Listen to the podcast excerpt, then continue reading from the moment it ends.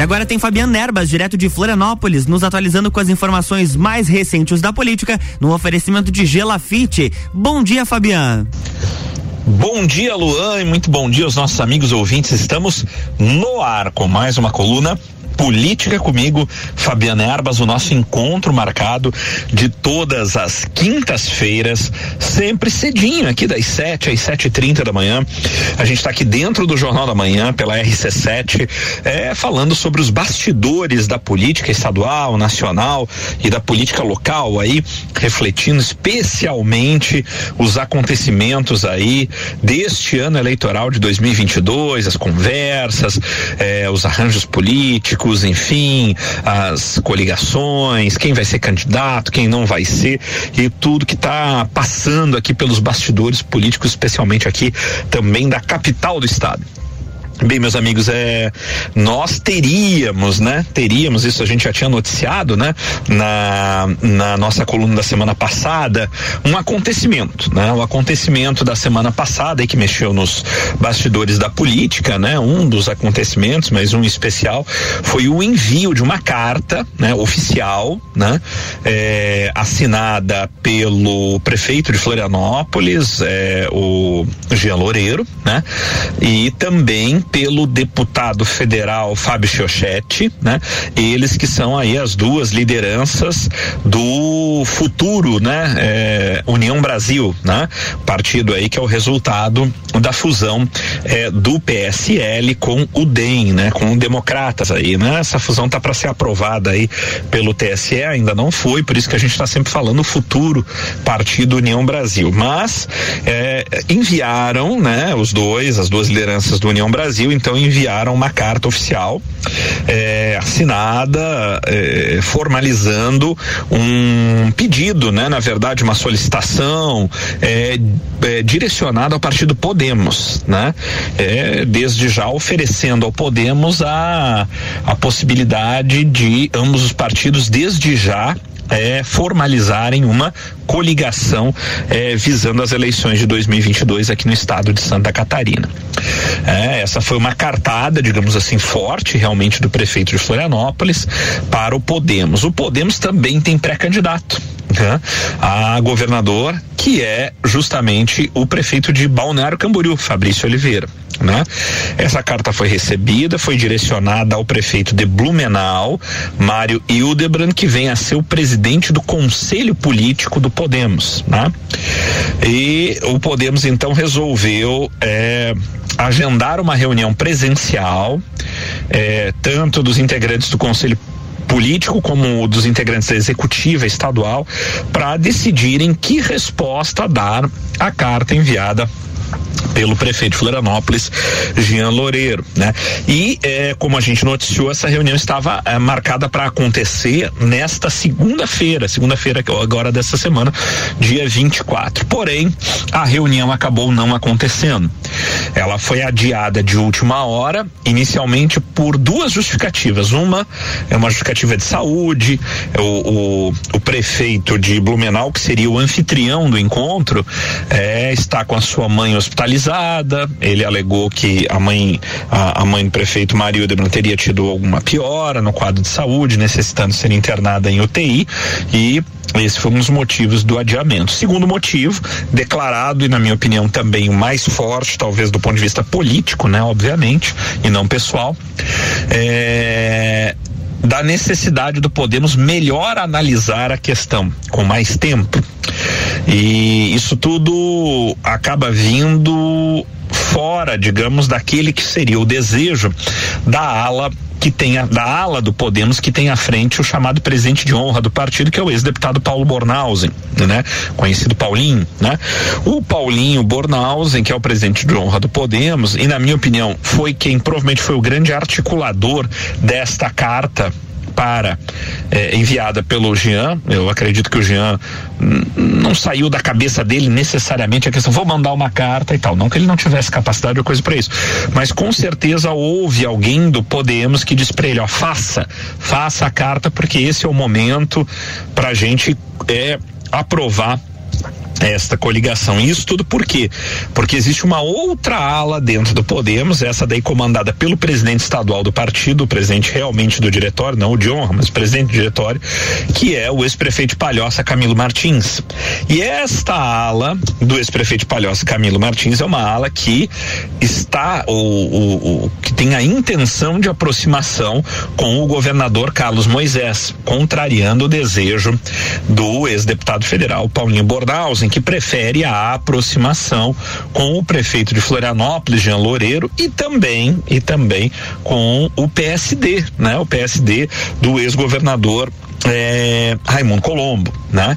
Então, é, é, até semana passada, esta ala que deseja aproximação com o Jean e é comandada pelo deputado Paulinho Bornhausen, ex-deputado, é, era tida como maioria dentro do Podemos. Porém, com o anúncio da carta e tal, houve uma movimentação do presidente estadual é, é, do Podemos, o, o ex-prefeito de Palhoça, Camilo Martins, no sentido de tentar reverter votos de, né? A, a, ideia de Camilo Martins não é nem neste momento aprovar a aproximação com, com Moisés, mas deixar a decisão de coligação mais para frente, né? A gente sabe que os partidos podem tomar essa decisão aí até o mês de julho deste ano, quando acontecem as convenções partidárias, né? E a ideia de, do, do, do, do, do presidente estadual Camilo Martins, sabedor que é que a, de que ele ainda não possui realmente os votos dentro do diretório do conselho político para aprovar uma possível eh, coligação do partido ou aproximação do partido com o governador Moisés, a ideia é deixar isso mais para frente, essa decisão mais para frente, para que eles possam ter tempo de trabalhar e eventualmente conquistar os votos. Já o deputado Paulinho Bornhausen queria apressar a decisão rápido, porque sabedor que é que já teria neste momento os votos necessários para aprovar uma proposta de coligação com o União Brasil, com o partido do prefeito da capital, Jean Loureiro. O fato é que uh, o intento do, do presidente estadual Camilo Martins, o Podemos, foi, ele conseguiu, adiou a decisão, agora está sinedi, não, ainda não foi marcado quando essa reunião vai se dar, para que seja dada uma resposta formal à carta do prefeito Florianópolis. O fato é que algo vai acontecer. Nós vamos tentar esclarecer um pouco desse embrólio aí, meus amigos, é já na nossa na, na, próxima semana. Estamos aí com uma entrevista agendada com o advogado e integrante eh, da executiva estadual do partido Podemos, né? Ele é advogado, ele é secretário municipal também em São José, né?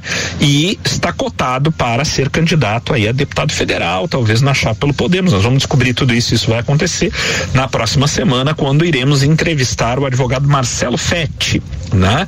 Eh, aqui em Florianópolis. Um, ele estaria presente nesta reunião, iria ser um daqueles que iriam votar dentro do Conselho Político, porque é integrante do diretório estadual do Podemos em Santa Catarina, mas com o adiamento da reunião, nós vamos tentar descobrir. Vamos ver é, nessa entrevista com o advogado Marcelo Fetti, que nós vamos estar é, apresentando aqui na próxima semana, nossa coluna Não Perca. Vai ser uma entrevista muito interessante.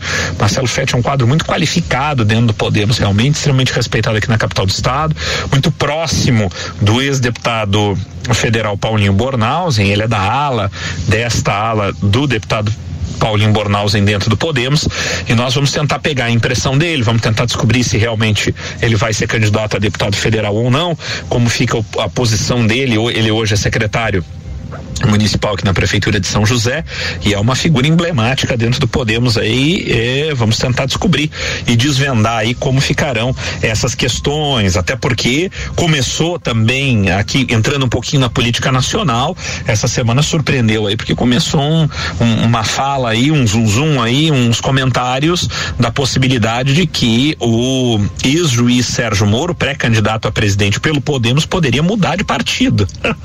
É, é poderia ir para justamente para o União Brasil, visando o seguinte: União Brasil, como tem muitos deputados, União Brasil tem um bom tempo de televisão e rádio na propaganda eleitoral e tem um dos maiores, se não o maior, vai ter, né? Agora com a fusão, dos maiores orçamentos, né? Do fundo eleitoral, né? Um valor realmente bilionário do fundo eleitoral e é, rolou no, nos bastidores que eh, o ex-juiz Sérgio Moro estaria aí pensando e articulando uma possível mudança de partido. Ele que acabou praticamente de se filiar no ano passado ao Podemos. Sinceramente, eu não sei se isso é a melhor tática, sabe? Eu acho que eh, eh, o ex-juiz Sérgio Moro ele vem sendo aí acusado de ser de ser muito novato, de estar muito afoito nas suas decisões, de ter se apressado demais em, em anunciar a candidatura, é, enfim, né, de tomar decisões um tanto quanto é, não acertadas, pouco é, pouco diretas, pouco diretivas, enfim. E eu, eu imagino que uma mudança de partido agora, nesse momento, porque se ela, se ele realmente, eh, Sérgio Moro decidir mudar de partido, ele tem que fazê-lo antes do dia 2 de abril né? É, por conta do prazo eleitoral de seis meses antes da eleição para você estar filiado a um determinado partido. Então, uma decisão que precisaria ser tomada agora entre fevereiro e março. Eu acho, na minha visão, isso não soaria muito bem frente ao eleitorado, demonstra indecisão, né? E demonstraria talvez oportunismo, né? Por conta de uma mudança de sigla para tentar conseguir mais tempo de TV e mais dinheiro do fundo eleitoral, fundão tão abominado, fundo eleitoral eleitoral frente a toda a população. Não sei se isso realmente é, seria a melhor estratégia, né?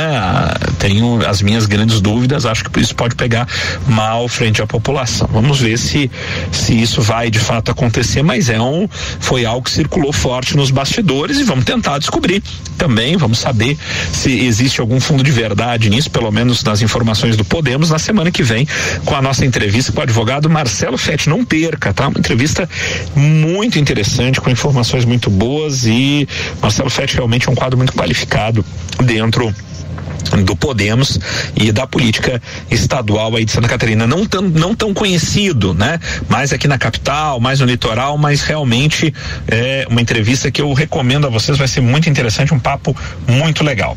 Bem, meus amigos, estamos chegando ao final do primeiro bloco da nossa coluna Política comigo, Fabiana Erbas. Não saia daí, porque nós voltamos já já para o segundo bloco, temos muita coisa ainda para falar que aconteceu essa semana na política. É, voltamos já já, não saia daí porque voltamos para um segundo bloco. Até já. RC7717, estamos no Jornal da Manhã com a coluna política com Fabiana Nerbas, no oferecimento de Gelafite, a marca do lote.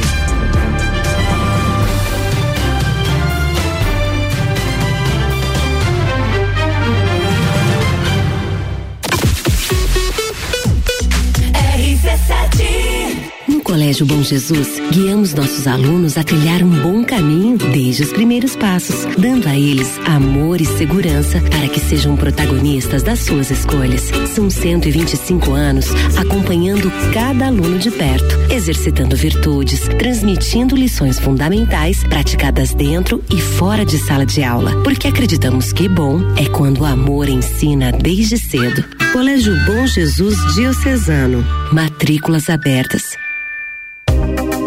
Notícias em um minuto.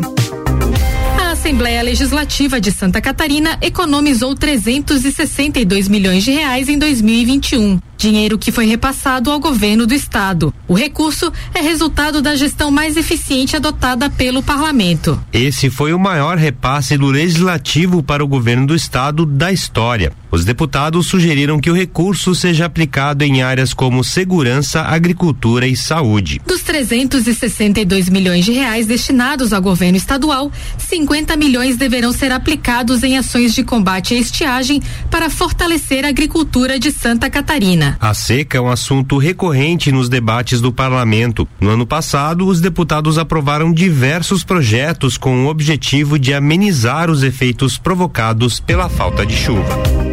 Assembleia Legislativa. Presente na sua vida.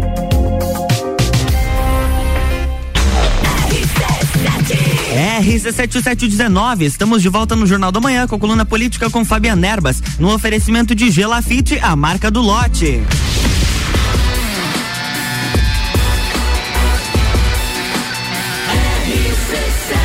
A número 1 um no seu rádio tem 95% de aprovação. Jornal da Manhã.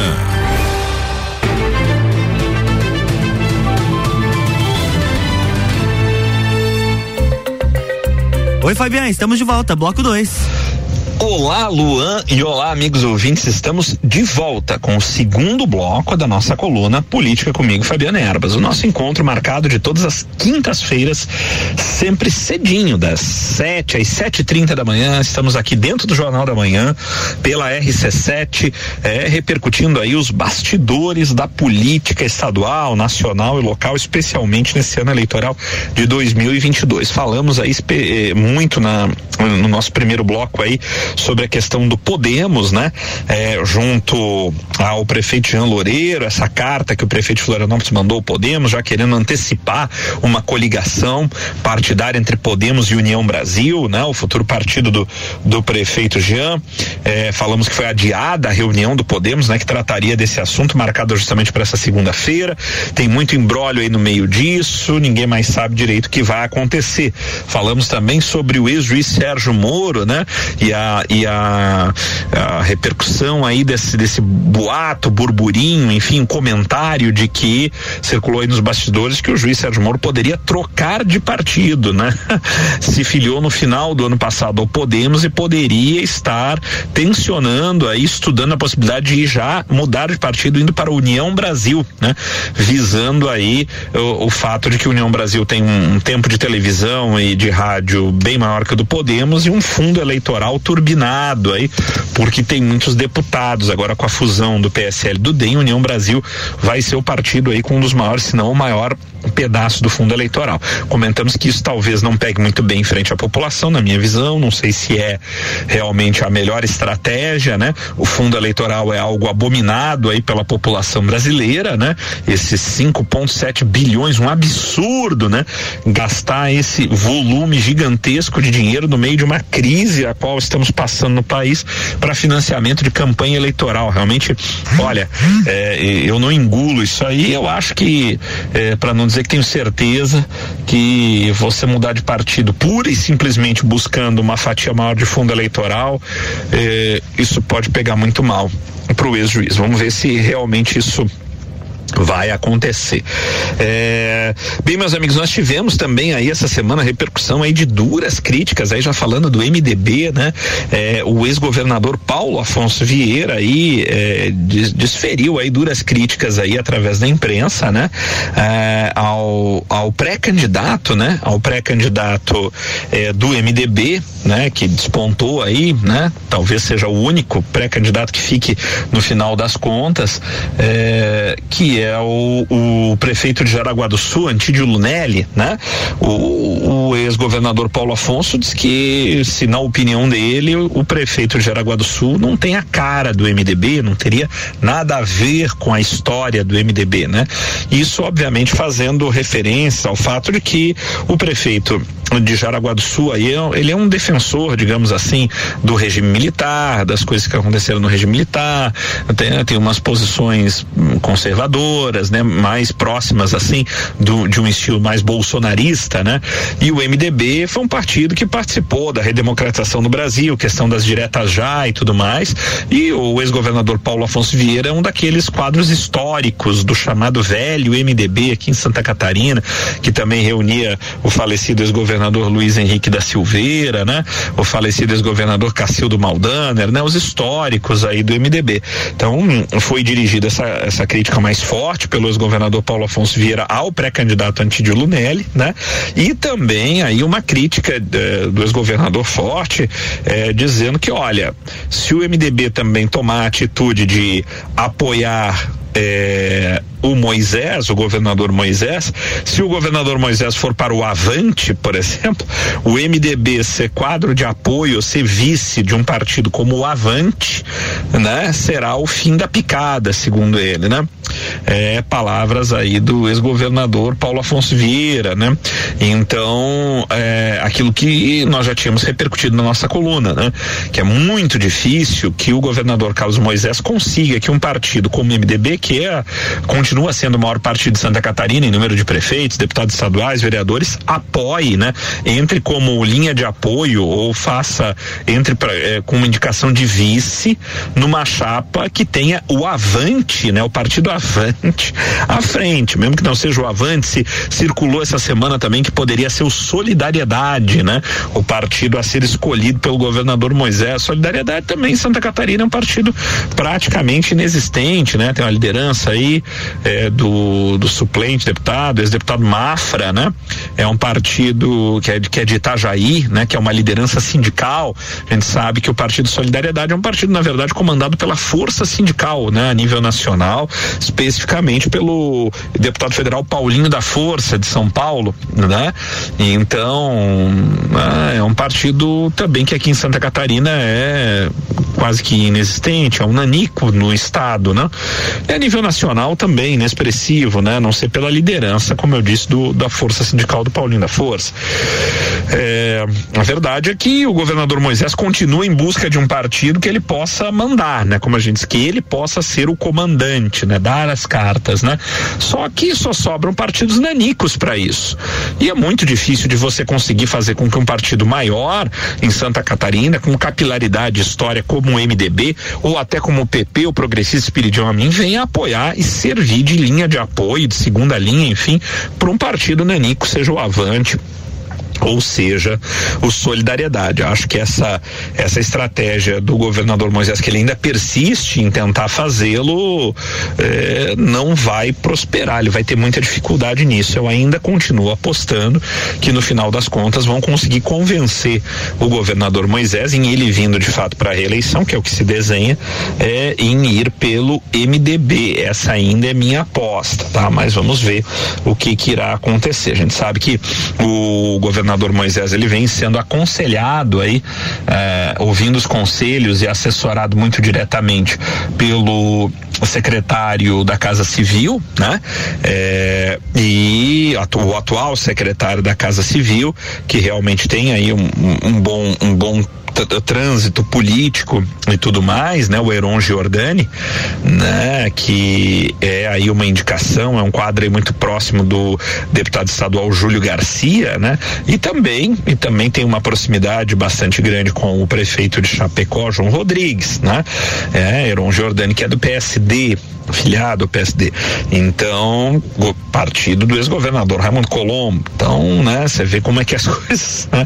O ex-governador Raimundo Colombo, que é um forte, que é um forte crítico, né, da, da, da administração atual no estado de Santa Catarina e cujas críticas ao, ao, ao, ao, governador Moisés têm ficado cada vez mais fortes. Nessa semana, inclusive, né, é, o governador Raimundo Colombo intensificou ainda mais a sua carga de críticas na semana que passou aí ao governador Moisés, inclusive chegando a uma repercussão muito grande que deu aí no estado a questão do aumento do IPVA né? O ex-governador Raimundo Colombo foi o precursor aí, lançou nas redes sociais aí a questão do IPVA, né? Do aumento do imposto dos, que, estadual sobre os veículos, né? onde a coisa repercutiu de forma tão grande que obrigou o governo do estado a emitir uma nota oficial lá no site do governo do estado, é, rechaçando, dizendo que estariam espalhando aí fake news, né? É, e que o IPVA não teria aumentado, né?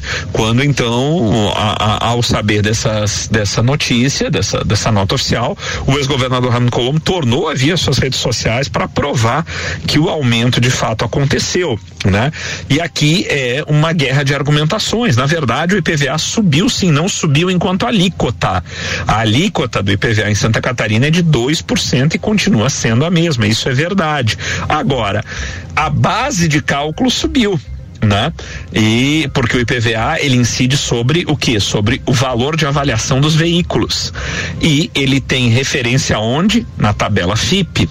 Sabemos que houve uma bolha aí de aumento do valor dos carros usados. Por quê? Porque o, o, houve, a gente está aí com falta de peças, né? Por conta da pandemia, muitos fabricantes de peças automobilísticas acabaram ou reduzindo muito a sua produção ou inclusive fechando.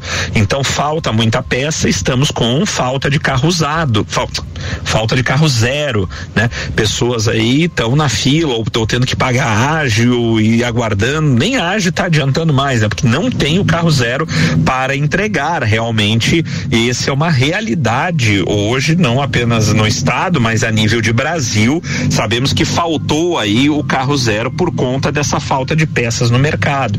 E isso ocasionou uma bolha aí de, de alta no preço do carro zero, do carro usado, porque houve muita procura pelos carros usados no mercado.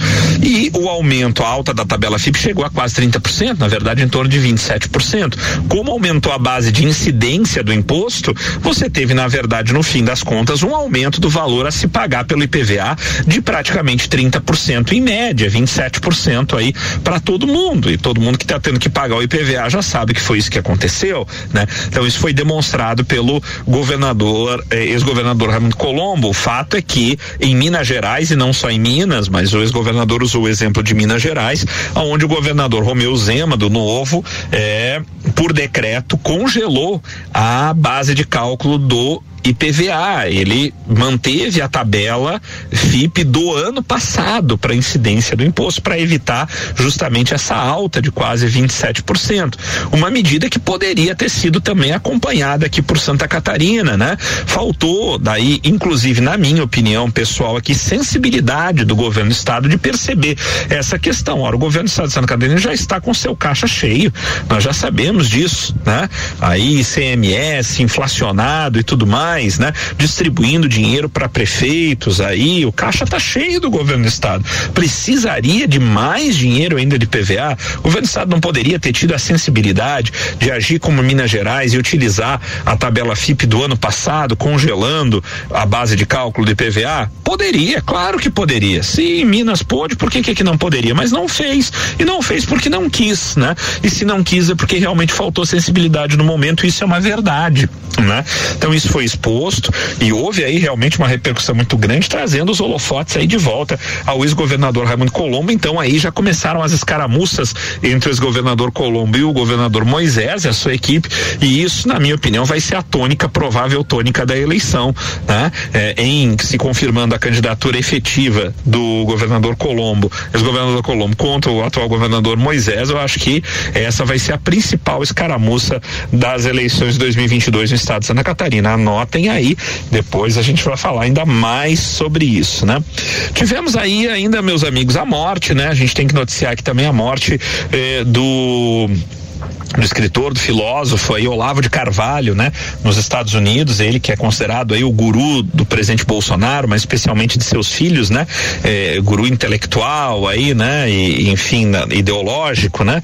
Ele acabou falecendo nos Estados Unidos, é controverso aí o motivo da morte, se foi por Covid, se foi por outros problemas de saúde, mas o fato é que Olavo de Carvalho faleceu nos Estados Unidos e o presidente decretou aqui, inclusive, luto de três dias pelo falecimento de Olavo de Carvalho. Por lá, ele aí que é muito admirado aí pelos conservadores, né?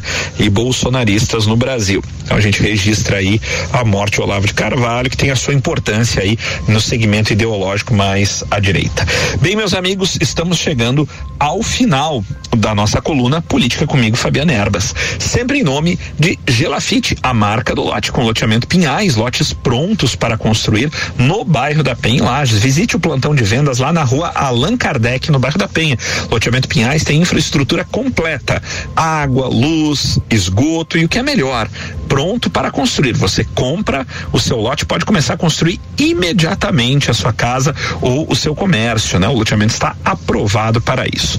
O loteamento Pinhais, que fica lá no bairro da Penha, é mais uma realização da Gelafite, a marca do lote. Meus amigos, cuidem-se bem e até a próxima semana. Tchau, tchau. Na próxima semana tem mais política com Fabiana Erbas aqui no Jornal da Manhã, num oferecimento de Gelafite.